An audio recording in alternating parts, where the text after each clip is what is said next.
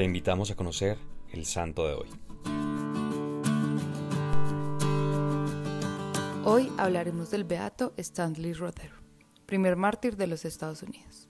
Stanley Francis Rother nació en un pequeño pueblo del estado de Oklahoma, Estados Unidos, donde la religión, la educación y las granjas eran los pilares de la sociedad.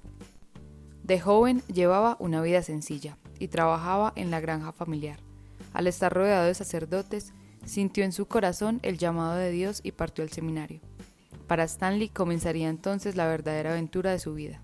En el seminario no fue el mejor. De hecho, reprobó varios cursos. Su profesora de quinto grado le escribía para alentarlo diciéndole que San Juan María Vianney, el famoso cura de Ars y patrono de los sacerdotes, tuvo los mismos problemas en el seminario.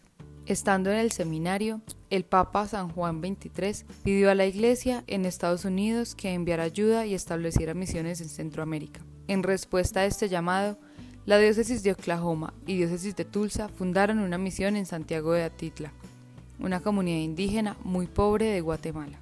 Luego de su ordenación, el padre Stanley aceptó la invitación de unirse a esta misión, donde estuvo los siguientes 13 años de su vida. Los indígenas estaban sorprendidos de ver un personaje tan curioso, de metro ochenta de estatura y de barba roja.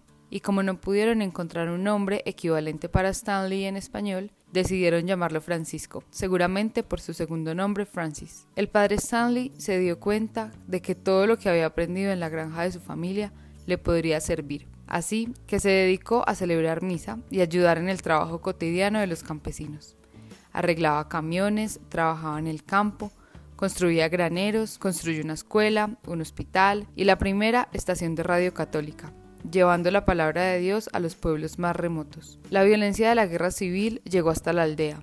Sin embargo, el padre Stanley se quedó apoyando a su pueblo. Entre 1980 y 1981, el padre veía cómo secuestraban y asesinaban a sus amigos.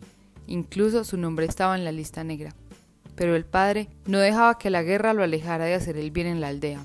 En una carta escrita a su familia decía, no quiero abandonar este pueblo, aún se puede hacer mucho bien en estas circunstancias. A principios de 1981, su nombre fue incluido en una lista de amenazados de muerte. Lo consideraban un enemigo por proteger a sus parroquianos y proclamar el Evangelio. Así que regresó a Oklahoma, con la advertencia de no volver. Sin embargo, el padre Stanley regresó para pasar la Pascua con su pueblo en Guatemala. El 28 de julio, en la madrugada, fue despertado por tres hombres enmascarados, conocidos como ladinos. Querían desaparecer al padre Stanley. Luego de resistirse por algún tiempo, le dispararon dos veces. El 1 de diciembre del 2016, el Papa Francisco autorizó a la Congregación para la Causa de los Santos la promulgación del decreto que le reconocía el martirio al padre Stanley y el 23 de septiembre del 2017 se celebró en Oklahoma la ceremonia de beatificación. El padre Stanley entregó no solamente su vocación de sacerdote, sino también sus dones, su sencillez y lo que había aprendido durante su vida, llevando esperanza a una comunidad olvidada.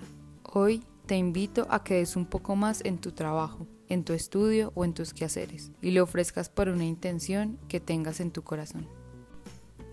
Señor, te pido que me ayudes a entregarme un poco más en mis tareas y que mi ejemplo sea para los demás una ocasión de acercarse más a ti. Así sea. Cristo Rey nuestro, venga tu reino.